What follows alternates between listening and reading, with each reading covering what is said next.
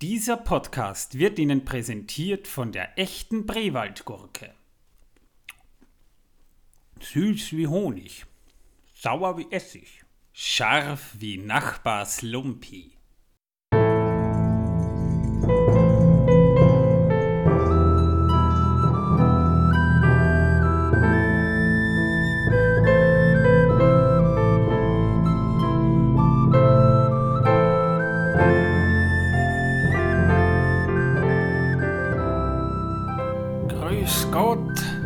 Damen, meine Herren, seien Sie geherzt und geküsst zu dieser rundfunkähnlichen Sendung im Internet. Heute geht es um einen Moment, ich muss einmal nachschauen. Der, ich sehe ja auch nicht mehr so gut, der Hering. Für Fisch? Ja, vertrage ich nicht. Ja, Brauche ich nicht. Na, bin ich schon zahlt dafür. Was hast du gesagt?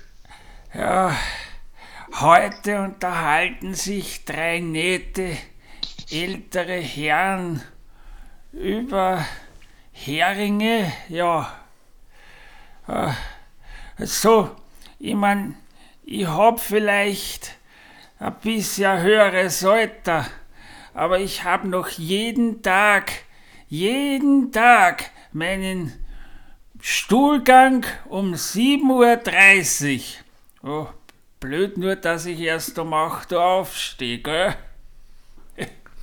Ja, Ja. ja. was sagst denn du? Ich mein, ich bin nicht der Nett, das hast du schon wieder vergessen. Ich bin nicht nett, ich bin der Traben. Und der Zwerg, der vor ein paar Jahren hinter mir gestanden ist auf dem Amboss, der ist runtergefallen und liegt sich am Boden. Hast du wieder deine falschen Cookie-Dent-Zähne nicht eine da hast du da was? Der versteht dich ja kaum noch. Na, Es na, ich hab die Kochidenz, also die, die Kochidenz kau ich jeden Morgen um 8 Uhr vorm Aufstehen. Gegen Morgen gute Zähne und hervorragendes Panfleisch und ein glänzendes Fell. Und wenig Mundgeruch. Ich sag euch, seit der Torben seine Cookie den ganzen schluckt, rennen ihm die Hosen gar nicht mehr, davon. Sie kommen nämlich erst gar nicht mehr in seine Nähe. Ja, und, und, und dann haben wir natürlich noch den, den, den Martin auf der anderen Seite äh, der Leit Leitung sitzen. Ja, servus Mario. Was hat er gesagt? Martin! Mario, hat er gesagt. Ach Was? so, Mario. Ja. Was? Ja, und damit herzlich willkommen zu einer neuen Folge unseres Podcasts Der Herr der Ringe pro Minute. Ja, das war jetzt nochmal so eine kleine Anspielung auf Martins Behauptung, wir wären drei nette ältere Herren. Ich sehe schon, das wird mich die, die, die, die, den ganzen Podcast lang verfolgen. Ja, oh mein Gott, was? Das, das kriegst du noch tausendfach zurück. ja. Ich meine, ich bin ja nicht mehr der Jüngste. Ich habe eh schon eine Midlife-Crisis. Ich meine, ich mache den Töchtern schöne Augen und die Mütter lächeln zurück. Das ist traurig. Nicht schön. Ja, und die zehnjährigen Knaben, die Fußball spielen, meinen zu mir, Opa, könntest du mir mal den Ball zurückschießen? da habe ich mich erstmal umgedreht und gedacht, hm, wen meint denn der? Vielleicht für die Hörer ganz interessant zu wissen, wie alt wir wirklich sind. Nein, das geht kein etwas an, das ist Datenschutz. Ich werde niemandem sagen, dass ich 40 bin. Niemandem. Ja, ich werde auch niemandem sagen, wann ich dieses Jahr 40 werde, aber ich werde es noch so zwischen 14. und 16. September. Wow, Wahnsinn. Ah, da komme ich mir richtig jung vor mit meinen noch 35 Jahren. Na schauen. Also wir sind quasi so die Millennials-Generation hier, die gerade über den Herrn der Ringe spricht. Ich meine, natürlich, unsere jüngere Zielgruppe wird wahrscheinlich schon denken, wir sind Opas hier, aber es ist noch gar nicht so lange her, da waren wir auch erst 18, ja. Also mein jüngster Mitspieler bei meinen Rollenspielen, die ich spiele, übrigens äh, Pen and Paper Rollenspiele, ähm, der ist momentan 16. Und äh, naja, wir können miteinander spielen. Im Herzen bin ich jung geblieben. Das würde ich jetzt nicht so laut sagen, dass du mit 16-Jährigen spielst, gell? Warum nicht? Wenn die Würfel richtig fallen, ist doch alles gut. Whatever. Ja, also wir besprechen in diesem Podcast pro Folge eine Minute des Herrn der Ringe und wir sind bereits bei Minute 5. Minute 4 haben wir beim letzten Mal besprochen. Ich hoffe, ihr wart fleißig und habt euch diese Folge auch angehört. Denn hier ging es um ein wichtiges Thema für mich, nämlich um Numenor. Solltet ihr die Folge nicht gehört haben, ja, schickt euch der Torben seinen imaginären Zwerg nach Hause.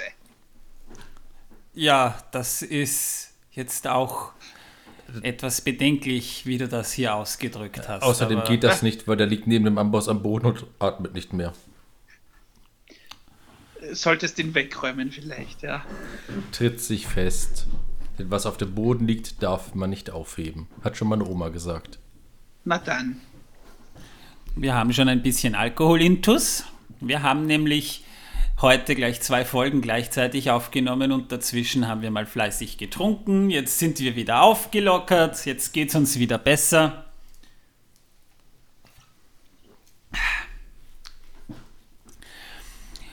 Beim letzten Mal ging es hauptsächlich um den Schicksalsberg und um die Schlacht auf dem Schicksalsberg. Das haben wir auch beschrieben, was in Minute 4 passierte und sind nun bei Minute 5 angelangt. Ja, und wir haben viel über Vetternwirtschaft gelernt, das letzte Mal. Genau. Und über Atlantis. Und über Atlantis. Aber hauptsächlich über Vetternwirtschaft. Ah, ganz wichtig. Und es war die erste kartoffelfreie Folge. Das Wort Kartoffel ist nicht einmal gefallen. Oh, stimmt, das haben wir vergessen. Wir sollten Ah, echt Skripte das- schreiben und nicht alles aus dem Kopf machen. Ja, aber, aber wir, können, wir können die Kartoffel ja noch reinschneiden, das ist ja kein Problem. Also, pss, pss, pss, Noch das können wir aber das. nicht, ja. Aber das dürften Ja. wir nicht sagen. Ach, verdammt, vorbei. Ach Mist. Ja.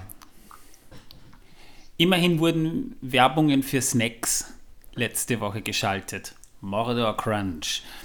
So. Die fünfte Minute beginnt damit, dass die einzelnen Körperfingerteile von Sauron wild im Bild umherfliegen, mitsamt des Ringes, auf dem man auch noch die elbischen Buchstaben schön sieht, wie sie mit CGI da hineingeschnitten wurden. Dann kracht dieser einzelne Finger, Finger zu Boden, als hätte er ein Gewicht von 20 Kilo. Und dann sehen wir eben Isildur, wie er sich langsam wieder aufrichtet und Sauron, der in einem hellen Feuerball explodiert. Damit ist das zweite Zeitalter zu Ende gegangen. Und das dritte begann. Galadriel erzählt, Sauron, der Feind der freien Völker Mittelerdes, war besiegt. Und wir sehen eben Isildur, wie er den Finger mit dem Ring hochhebt und der Finger zerfällt zu Asche.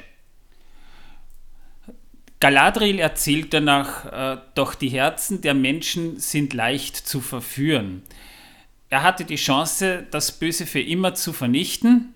Er hätte den Ring vernichten können, hat er aber nicht. Wir sehen ihn zu Pferde mit dem Ring an einer Halskette um seinen Hals und plötzlich werden sie von Orks überfallen. Das ist nämlich interessanterweise dann auch die erste erweiterte Extended-Szene, die wir in einem Herr der Ringe-Film zu sehen bekommen. Aber dazu kommen wir später in dieser Episode hier sowieso noch. Bevor wir anfangen, möchte ich nochmal ein Danke sagen an Ben Hofer und Clara Anna Altmann für das Intro, das sie für uns erstellt haben. Eigens komponiert und gespielt auf dem Keyboard und auf der Flöte. Wirklich wunderbar. Also ich könnte es mir immer wieder anhören, da bin ich fast schon stolz und dankbar, dass ihr das für uns gemacht habt. Nochmal vielen lieben Dank. Der andere Dank geht an Wolfgang Krenner, der freundlicherweise die Illustration unseres Logos gemacht hat, hat, wie ihr es auch auf Spotify und Co bereits bei den einzelnen Podcasts zu sehen bekommt. Nochmal herzlichen Dank an alle. Und natürlich an unsere fleißigen Hörer. Jetzt fragt man sich natürlich unter Umständen, was ist mit Sauron passiert? Der Ring wurde von Saurons Hand geschnitten, Sauron wurde in seiner körperlichen Gestalt auch tatsächlich vernichtet, wie wir es auch sehen in einer großen Explosion, aber er wurde nicht vernichtet. Sein Wille, sein Geist blieb erhalten und flüchtete und irrte eine Zeit lang durch die Wildnis. Das heißt, der Ring blieb bestehen, der wurde nicht vernichtet und damit blieb auch Sauron als irdisches Gespenst in der Welt. Immerhin hat er ja einen Teil seines Willens und seiner Macht in den Ring gebunden. Ja. Und das war ja auch eine gewisse Absicht von Sauron, denn dadurch konnte er seine Macht kanalisieren. Wie er das genau gemacht hat, bleibt allerdings offen. Tatsache ist, dass er durch den Ring eine gewisse Macht erhalten hat und dass er dadurch aufgrund der Tatsache, dass er eben einen Teil seines Geistes in den Ring gebannt hat, äh, konnte er auch nicht getötet werden. Übrigens, ähnliches Motiv finden wir auch bei Harry Potter und Lord Voldemort, der ja im Prinzip auch in ähnlicher Form, nachdem er Harry versucht hat zu töten, nicht vernichtet wurde. Stimmt, stimmt, stimmt, stimmt, ja. Na? Also ebenfalls wie Sauron ist er als geisterartiges Wesen durch die Wildnis geirrt, bis er sich wieder etwas Macht aneignen konnte, wie er das auch immer gemacht hat. Sauron floh zum Beispiel nach Dol Guldur, wo er sich ja doch eine Zeit lang gut verstecken konnte. Das war eine Festung im südlichen Düsterwald, die sehen wir auch im Hobbit-Film, und dort hat er eine Zeit lang unerkannt weiter existieren können. Gelebt kann man ja eigentlich nicht sagen. Isildur hätte ja an und für sich die Gelegenheit gehabt, den Ring zu vernichten. Das werden wir später noch etwas genauer beleuchten. Hat es aber eben nicht getan und hat sich den Ring behalten. Nach dem Ende des zweiten Zeitalters im Jahr 3441, ich meine, das letzte Bündnis war beendet, Gilgalad war in gewisser Weise ja auch tot und einer seiner Söhne eben, also einer seiner Brüder ebenfalls, genauso wie sein Vater Elendil, ist Isildur nach Gondor. Dort hat er seinen Neffen Menel, Meneldil, der Sohn von Anarion, der das Erbe der Herrschaft Gondors antreten sollte, zunächst mal unterwiesen. Er hat ihm quasi so ein bisschen ein How-to hinterlassen, wie man herrscht. Und ist dann eben mit einigen Getreuen danach selbst gen Norden gereist. Im Norden, also in Arnor, wollte er sein eigenes königliches Erbe antreten, wollte aber zunächst nach Bruchtal, um sich mit Elrond zu beraten und seine Frau und seinen jüngstgeborenen Valandil ebenfalls abzuholen. Ich glaube, es ist nun strittig, ob der Ring wirklich Besitz von Isildurs Geist genommen hat oder nicht. Er hat ihn aber eben nicht vernichtet und als sie im Jahre 2 des dritten Zeitalters nach Norden gereist sind, nämlich Isildur mit seinen drei ältestgeborenen Söhnen, wurden sie von Orks überfallen.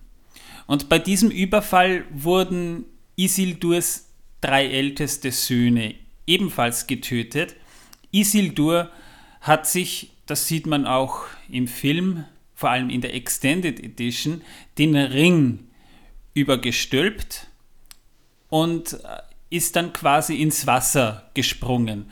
Dort hat ihn der Ring verraten, der Ring ist ihm von den Fingern geflutscht die Orks haben ihn erkannt und haben ihn erschossen. Und damit wäre eigentlich beinahe die Herrscherlinie Isildurs schon vernichtet worden, bevor dieser überhaupt seine Herrschaft richtig antreten konnte. aber sein jüngstgeborener lebte nach wie vor. Isildurs Söhne hießen übrigens Elendur, Aratar und Zirion. Das sind Namen, die muss man sich nicht weiter merken. Das findet man vor allem in den Anhängen zum Herrn der Ringe, wo es durchaus umfangreiche Ahnentafeln gibt, in die Tolkien ziemlich viel Zeit investiert hat. Auf jeden Fall war es eben dann Fakt, dass Valendil, der jüngste Sohn, nun das Erbe im Norden antreten musste. Er zog nach Arnor und nahm die Stadt Anuminas am Fuße des Evendim-Sees. Das sieht man im Film nicht, ist an und für sich auch gar nicht notwendig. Man sieht es auf den Karten. Aber da gibt es eine nette Anekdote, denn im Herrn der Ringe Online, also das Online-Rollenspiel, kann man diese Gegend bereisen und man kann auch durch Anuminas reisen und sich die Grabmäler dort ansehen. Und wer das Spiel kennt, und diese Gegend kennt, der weiß, das ist eine der schönsten Regionen des Spiels. Das ist ein riesiger See am Fuße des nördlichen Gebirges und am Rande findet man die Ruinen einer alten Stadt, die nach wie vor gigantisch gut aussehen. Also das haben die schon ziemlich gut gemacht. Das gehört nicht mehr zum Auenland, das befindet sich ganz knapp oberhalb des Nordviertels, aber unter den Hobbits wird diese Region Abendrotberge und Abendrotsee genannt. Ist vielleicht ein kleiner Fakt für Landkartenenthusiasten. Ja, und bei diesen Szenen sehen wir dann eigentlich auch schon schön deutlich, dass es die erste erweiterte Szene in der Extended Edition ist, die wir für diesen Podcast ja auch hernehmen. Das heißt, das, was wir bisher gesehen haben, hat man so auch im Kino gesehen. Aber die erweiterte Szene, in der Isildur von Orks getötet wird, man sieht eigentlich nur, dass er von Orks überfallen ist und am Ende sieht man den blutigen Leichnam im Wasser. In der Extended Edition sieht man, wie er vom Pferd springt, sich den Ring überstülpt, unsichtbar wird und ins Wasser hüpft. Das wollte man im Kino nicht drin lassen, damit man dem Publikum ein bisschen offen lässt, was der Ring kann. Und dass er unsichtbar macht, sieht man erst bei den Szenen im Auenland. Aber die Extended Edition beim Herrn der Ringe ma machen ja den Film nicht nur runder. Allein der erste Teil geht circa 30 Minuten länger dadurch und da sind schon viele Szenen drinnen, die den Film jetzt nicht langatmiger machen, sondern ihn eigentlich aus meiner Sicht sogar runder machen. Beim zweiten Teil sind es sogar 43 Minuten und beim dritten Teil auch ungefähr so viele. Und da sind viele, viele Szenen einfach dabei, die den Film nicht nur länger machen, sondern tatsächlich besser machen. Es ist für mich die gültige, endgültige Version des Films. Und da darf man aber jetzt den Unterschied nicht vergessen. Man hat den Film fürs Kino trotzdem kürzer gemacht. Er wäre vielleicht zu lang geworden. Aber Peter Jackson hatte das Glück und viele Freiheiten bei New Line Cinema, dass er eben dann tatsächlich eine erweiterte Version auf DVD und damals noch VHS herausbringt. Und das war auch nicht verkehrt, muss man sagen. Das hatte auch beim Hobbit dann so gehandhabt, wo man sich über die Sinnhaftigkeit mehr streiten kann, aber auch bei Filmen wie King Kong und The Frighteners. Da hat uns Martin vor einigen Folgen ja schon etwas darüber erzählt. Mm, ja, äh, mein, also beim Herrn der Ringe zum Beispiel, das wird ja als Extended Edition geführt. Ja? Mhm. Äh, es gibt aber auch äh, Filme, ja, da, da, kommt dann der Zusatz Director's Cut dazu. Ja. Vielleicht sollte man mal erklären, was jetzt die Unterschiede da, da, äh, dabei sind. Ja. ja, gut. Beim Fall des Herrn der Ringen waren ja beides Schnitte von Peter Jackson. Das heißt, da war es ja so, dass Peter Jackson von Anfang an eigentlich vorhatte, zwei Versionen zu produzieren. eine erweiterte und eine fürs Kino. Beim Director's Cut ist das ein bisschen anders. Da mussten viele Szenen der Schere zum Opfer fallen, weil sie fürs Kino zu lang geworden wären. Das wäre aber nicht die Wunschversion des Regisseurs gewesen. Der Director's Cut ist also sprachgemäß richtig der ursprüngliche richtige Schnitt des Regisseurs. Und der ist genau. ja nicht genau. zwangsweise länger. Ja, me meistens ist er, ist er, ist er länger, ja, aber, aber es muss, muss tatsächlich nicht, nicht unbedingt sein. Ja. Also es gibt zum Beispiel äh, Alien. Alien, genau, der erste Alien-Film. Ja, da gibt es die Kinofassung ja, und dann gibt es quasi den, den Director's Cut. Ja, der ist tatsächlich etwas kürzer als die Kinofassung, obwohl, Sekunden, er, andere. Szenen, obwohl er andere Szenen äh, äh, auch drin hat. Mhm. Genau. Da wurden einfach Szenen getauscht, die laut Regisseur äh, besser wirken. Gut, sie machen den Film jetzt nicht unbedingt besser, sie machen ihn auch nicht unbedingt anders, aber streckenweise wirkt er anders. Mhm. Er wirkt etwas flotter inszeniert zum Beispiel. Ja. Teils, ähm, ja. Ja, dann gibt es aber auch wieder den, den, den Umstand, ja, dass der Director's Cut dann deutlich länger ist, ja, als das, was uns im Kino gezeigt wurde. Bestes Beispiel ist da auch wieder von Ridley Scott, ja, Königreich der Himmel zum Beispiel. Ja. Eine halbe Stunde, ja. Der dauert nun über drei Stunden. Und er wirkt auch anders, weil Ridley Scott sich da eines Stilmittels bedient, das man früher bei den Roadshow-Movies der 1950er und 1960er gerne verwendet hat. Ein Introducing, also ein langer schwarzer Schnitt nur mit Filmmusik. Und einer Intermission, also der Unterbrechung, die man ja bei Filmen mit Überlängen ja auch ganz gerne einbaut wie bei einem Theater so ein bisschen wirkt das dann. Alleine mhm. das schon. Und ganze Handlungsstränge. Ein ganzer Handlungsstrang, der in der Kinoversion nicht zu sehen war, aber im Director's Cut. Mhm. Und dann gibt es wieder Filme, ja, wo dann tatsächlich äh, nicht nur eine oder zwei Fassungen, sondern teilweise auch fünf verschiedene Fassungen. Ja. Blade Runner, äh, sieben. Ja, Blade Runner, ja, zum Beispiel. Ja. Oder, oder Apocalypse Now, da gibt es ja, ja, inzwischen drei Schnittfassungen. Ja, ja. die Kino, ja. dann die Redux, die. Und der Final Cut. Und der Final Cut, ja. Der nicht so lang ist wie die Kinofassung, aber auch nicht so lange wie der Redux. Mhm. Ja. Oder äh, zum Beispiel Francis Ford Coppolas neuer Schnitt vom dritten Paten mit einem mhm. anderen Ende. Den habe ich tatsächlich noch nicht gesehen. Also die, die neue Schnittfassung, ja. Mhm. Mhm.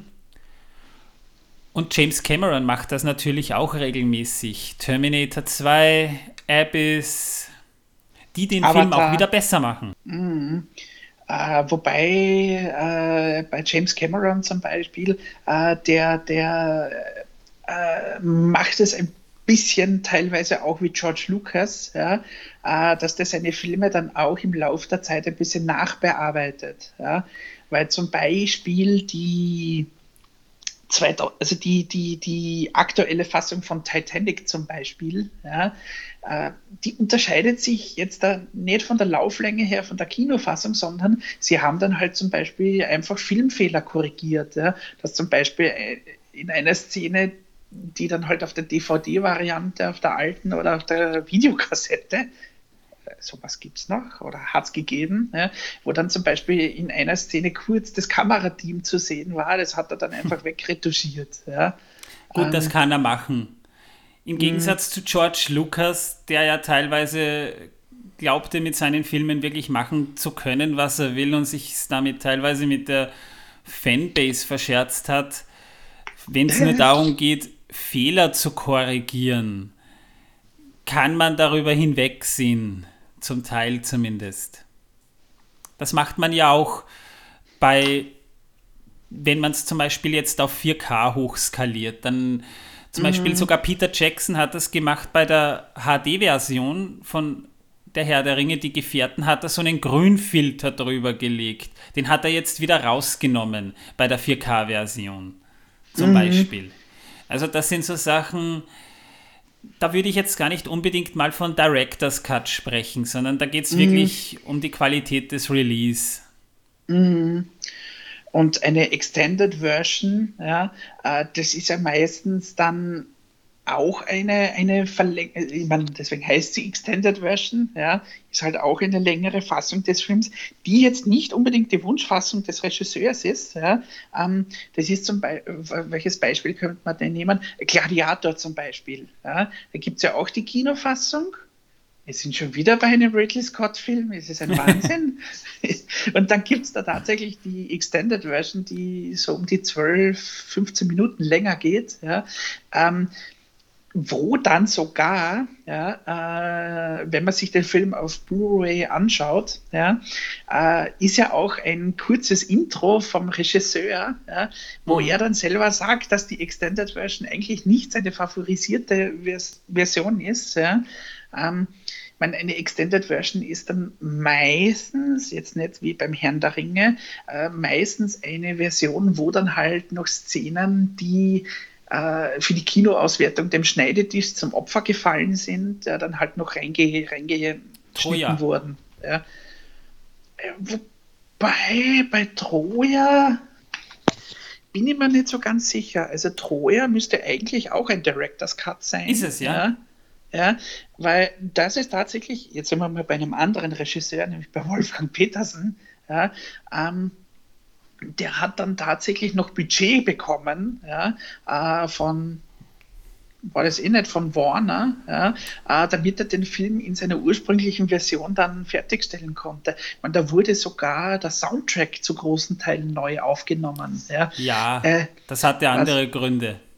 Ja, ja ich mein, war eh besser, ja, weil der Soundtrack aus der Kinofassung, den, den, den, kann man sich leider nicht anhören. Ja. Das Problem war, dass James Horner gerade mal drei Wochen Zeit dafür hatte, den aufzunehmen, nachdem der vorherige Komponist gefeuert worden ist. Ja, mm, und das hört man dem Soundtrack leider auch an. Ja. Also, also ja, da ist die, die 200-minütige Fassung, ja, äh, oder, oder wie lange dauert jetzt die? die Ja, ja, ja 200 Geht über drei Minuten dauert Stunden. Der, ja, der Director's Cut, ja, ist wesentlich besser. Ja.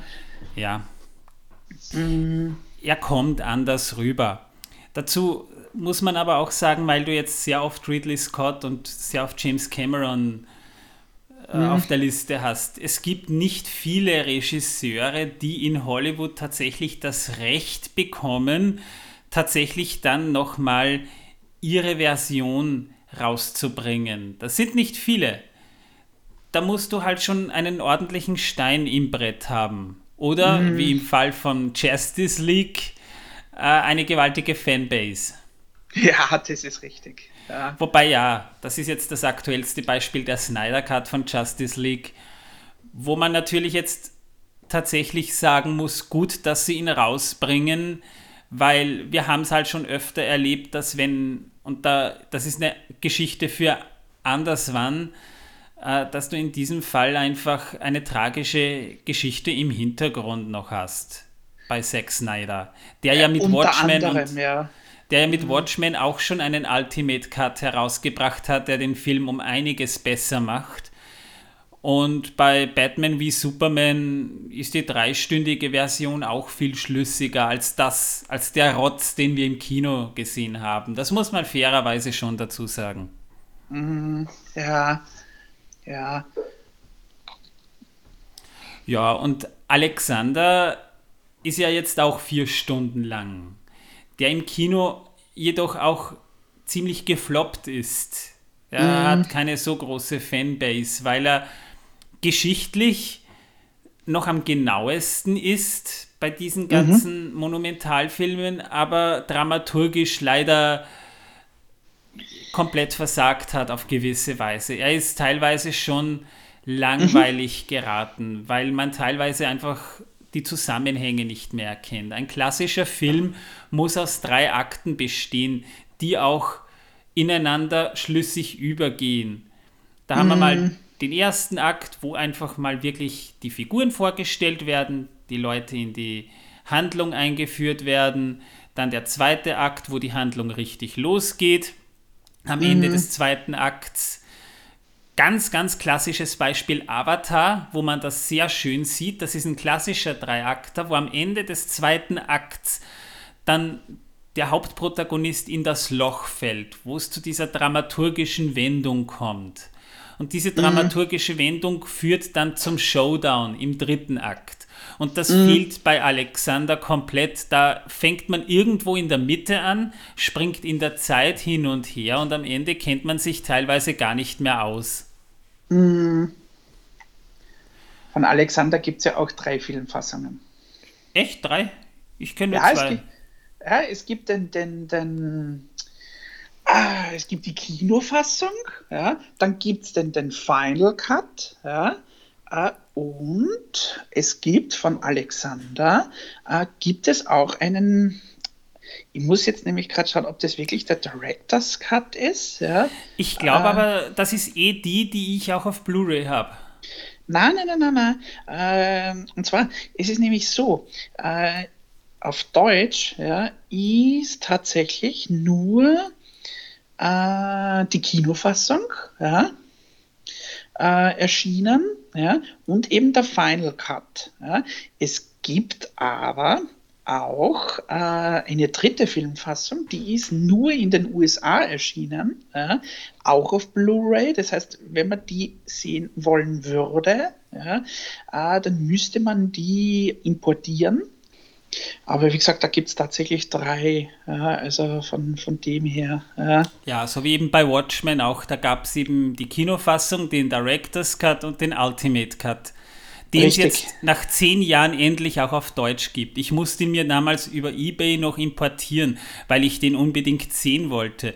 Und das ist für mich der beste Superheldenfilm, der je gemacht äh. wurde in dieser Fassung. Das ist richtig. Ah, jetzt habe ich es hab gefunden, tatsächlich, ja. Äh, es gibt die Kinofassung, die geht 176 Minuten, dann gibt es den Final Cut, das ist die, die du auf Blu-ray hast und ich auch, ja. die geht 213 Minuten und dann gibt es aber noch eine dritte Fassung, das ist der Ultimate Cut, die geht 207 Minuten. Ja. Okay. Von Alexander. Ja. Und wie gesagt, der Ultimate Cut ist der, die Fassung, die nur in den USA erschienen ist. Ja. Du meinst den Director's Cut? Ja, genau, der, der, der, ja. der Ultimate Cut von, mhm. von Alexander, die 207 Minuten, das ist die, die nur in den USA ist. Ja, also, ja das heißt, wir ja. haben die lange, die wirklich lange. Ja, ja und dann gibt es ja noch ein anderes Beispiel, der mit dem Wolf tanzt, wo sogar beide Versionen im Kino gelandet sind. Mhm. Passiert auch nicht oft. Nein. Bei Abyss ist es auch gewesen, aber Abyss hat durch den Director's Cut auch ein ganz anderes Ende bekommen. Und ich, ich liebe diesen Film. Das ist einer meiner Top 5 Filme. Also man sieht, dass es durchaus sich lohnt, sich die Langfassung auch mal anzusehen. Man sollte vielleicht alle Versionen mal gesehen haben, wenn man ein solcher Enthusiast ist. Ich habe es zum Beispiel beim Da Vinci Code auch so gemacht, wo mir die Extended Edition aber auch besser gefallen hat. Es mhm. gab ja sogar mal, also in den 2000ern war das durchaus Mode, so Langfassungen herauszubringen. Das ist heute gar nicht mehr so verbreitet, wie es damals so in den 2000ern nach dem Herrn der Ringen war, weil man da tatsächlich noch die Cash Cow melken konnte damit. Mhm. Und es da macht auch oft Sinn da gibt es nämlich sogar noch etwas, ja, und zwar so um 2007, 2008 herum, ja, gab es auch sehr viele Extended Editions, ja, die dann exklusiv auf Blu-ray veröffentlicht wurden. Ja. Ähm, das war nämlich damals, da gab es ja diesen Formatstreit noch äh, mit Blu-ray und HD-DVD, die halt die DVD ablösen sollten, mhm. wo, es noch am ehesten der Blu-ray gelungen ist. Ich meine, die DVD ist ja heute noch umgeschlagen, aber ja, gibt schon das Nachfolgemedium von der Blu-ray. Jedenfalls, äh, da gab es sehr, sehr viele Filme, ja, die dann äh, gleichzeitig auf DVD und Blu-ray veröffentlicht wurden, aber dann auf Blu-ray eine äh, verlängerte Version spendiert bekommen haben. Da gab es zum Beispiel, welche Beispiele gibt es denn? Terminator 4, also Terminator die Erlösung zum Beispiel, mhm. da gibt es eine längere Fassung auf Blu-ray. Die habe ich. Ja. Äh, ja, dann Hangover zum Beispiel vom ersten Teil. Auf Blu-ray gibt es da auch eine längere Fassung. Oder zum Beispiel auch äh, äh, Tropic Thunder, also der, der, diese, diese Action-Komödie da mit, mit Jack Black und, und Robert Downey Jr. Ja, da war ja, glaube ich, auch Sony dran beteiligt. Ja, genau. Genau, die gibt es dann auch als äh, Extended Version exklusiv auf Blu-ray. Es hat halt wirklich, das war halt rein auf Geld. Ja, äh, die haben den Film eben, auch nicht unbedingt besser gemacht. Das muss man halt auch dazu sagen. Ich habe sie eh nicht gesehen, die Extended Edition, ich kenne nur die Kinofassung.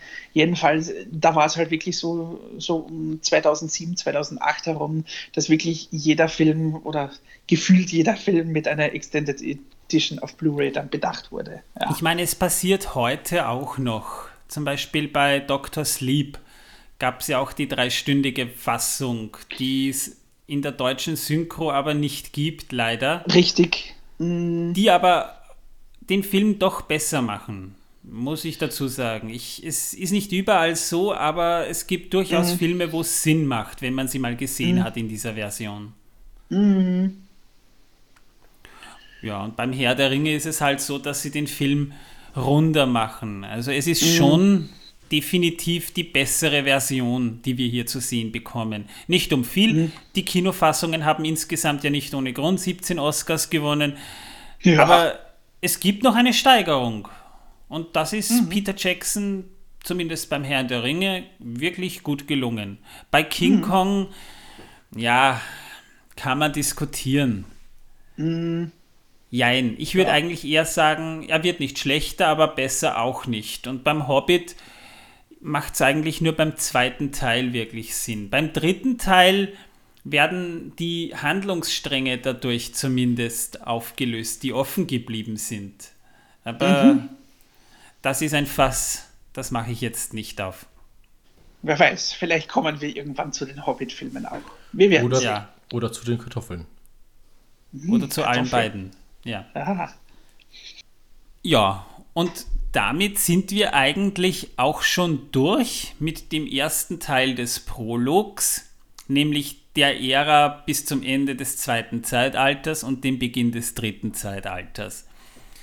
Im Film ist die Explosion Saurons durchaus keine uninteressante Begebenheit, denn man wollte das Ganze tatsächlich so wirken lassen, als wäre Sauron nicht endgültig tot, sondern würde einfach nur in eine Art andere Existenzebene übergleiten, weshalb man im Grunde genommen auch am Ende nur sieht, wie der Kopf also von der Rüstung zu Boden fällt, aber ein Körper ist nicht übrig geblieben.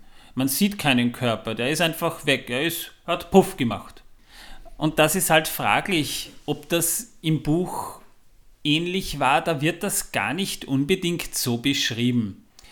Schon, dass Sauron seinen Körper aufgegeben hat. Er hat ja unweigerlich mal einen gehabt, das ist klar.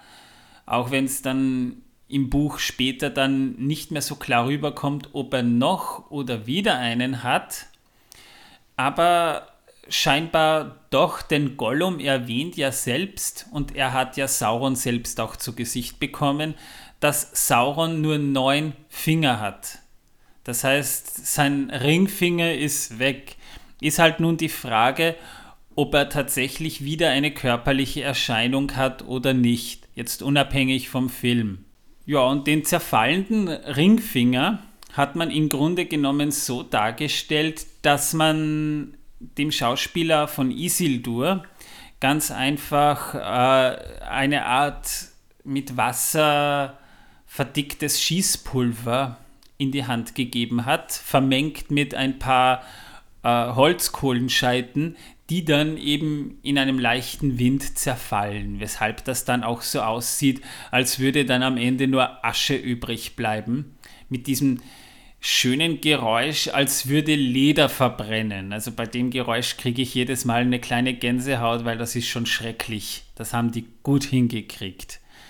Ursprünglich sollte sich der Finger in Rauch auflösen, aber ich finde persönlich so haben die das besser gelöst. Macht einen schöneren Eindruck. Also einen bleibender, bleibenderen Eindruck. Vor allem sieht man ja sehr oft, wie Dinge in Rauch aufgehen. Genau. Ich meine, hätte man natürlich so machen können, aber der Ring war ja, als Isildur ihn in Besitz nahm, heiß. Hat er auch selbst berichtet. Das heißt, man sah ja auch noch die Schriftzeichen auf dem Finger. Das heißt, der Ring muss noch ziemlich heiß gewesen sein und zwar so heiß, dass sich Isildur selbst die Hand dabei verbrannt hat. Und das kommt auch so ein bisschen mit diesem Vorwissen dann auch im Film so rüber.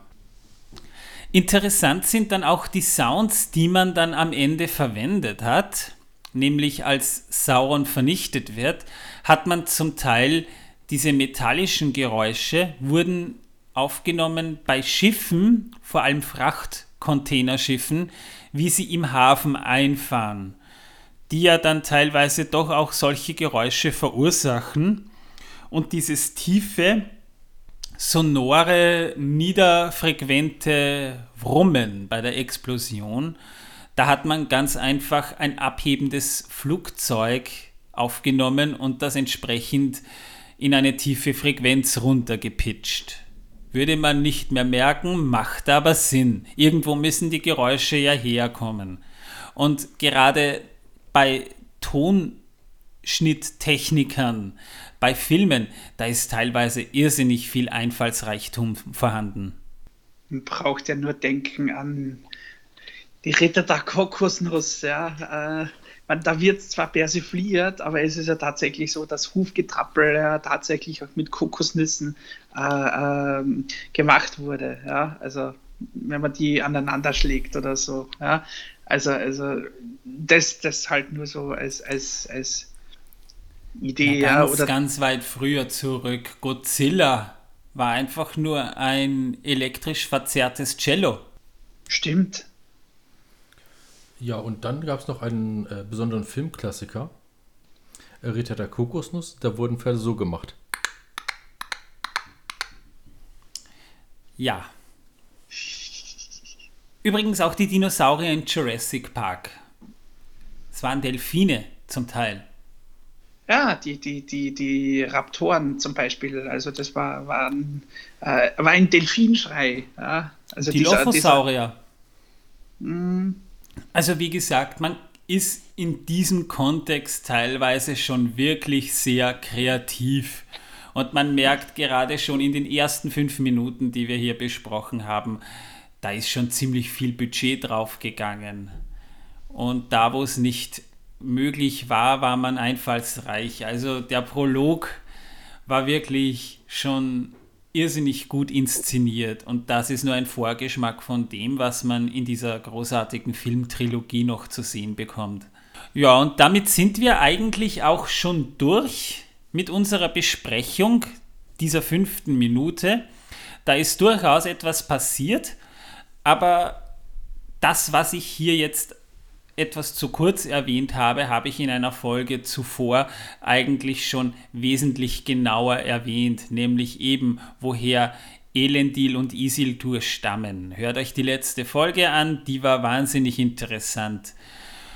Ja, ich möchte nur noch ganz kurz zum Ende auf ein Feedback eingehen. Etwas, das mir beim Schnitt der zweiten Folge auch schon selber aufgefallen ist. Ich habe ziemlich oft folgende zwei Sätze gesagt.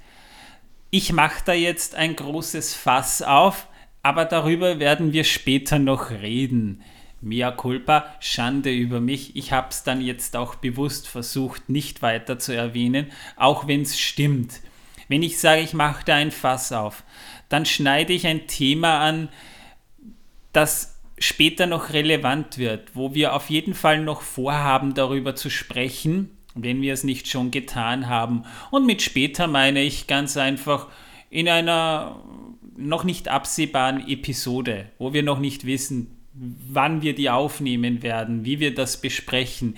Ich werde immer versuchen, Querverweise zu früher zu knüpfen. Wenn ich das also sage, und ich bemühe mich, mich da zurückzuhalten, in diesem Fall danke Michael für das Feedback, dann könnt ihr zumindest sicher sein, dass ich mir das im Hinterkopf behalte. Wir arbeiten da wirklich mit Konzept. Das heißt, ich mache mir vorher Notizen. Ich schaue mir das Ganze nochmal an. Ich gucke die Audiokommentare durch. Ich gucke in Sekundärliteratur. Ich lese in Tolkiens Büchern nochmal nach. Und wenn ich da etwas finde, wo ich dann eben der Meinung bin, das ist noch von Relevanz, dann setze ich mir ein Lesezeichen rein und das wird dann später auf alle Fälle noch weiter besprochen. In diesem Fall danke für das Feedback, aber zur Erklärung, wenn ich das sage und ich werde früher oder später das auch wieder mal sagen, könnt ihr euch sicher sein, das kommt noch, das wird noch zum Thema. Solltet ihr euch also jetzt nicht von unserem Alter abgeschreckt fühlen, würden wir uns auch über euer Feedback freuen. Das war es auf jeden Fall erstmal. Es hat uns mal wieder riesig Spaß gemacht. Ich wünsche euch in diesem Sinne auf jeden Fall alles Gute und hoffe, wir hören uns beim nächsten Mal wieder. Auf Wiedersehen und tschüss. Ciao, ciao. Bye.